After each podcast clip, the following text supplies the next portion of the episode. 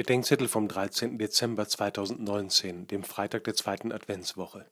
Matthäus 11, 16 bis 19. Denken in Schubladen ist im Volk Gottes offenbar ein altes Problem. Johannes fastet, also ist er besessen. Jesus isst und trinkt, also ist er ein Fresser und Säufer. Das ist bis heute so. Ein paar Beispiele aus meiner Erfahrung. Wer ein Priesterhemd trägt, ist für die einen ein Klerikalfaschist. Wenn ihn zu viel Spitze am Gewand an Männerballett erinnert, ist er für die anderen antiklerikal. Wer glaubt, dass Gott einige als Priester in das Sakramentale gegenüber zur Gemeinde ruft, ist für die einen ein Fundamentalist. Wenn er sagt, dass vor allem Priester das Ansehen des sakramentalen Priestertums versaut haben, ist er für die anderen ein Nestbeschmutzer. Wer die heilige Messe so feiert, wie sie im Messbuch steht, ist für die einen ein Traditionalist.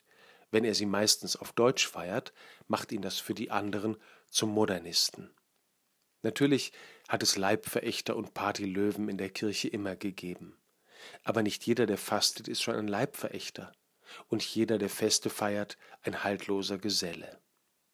Woran merke ich, fragte mich neulich eine junge Frau, ob ich in der Mitte bin?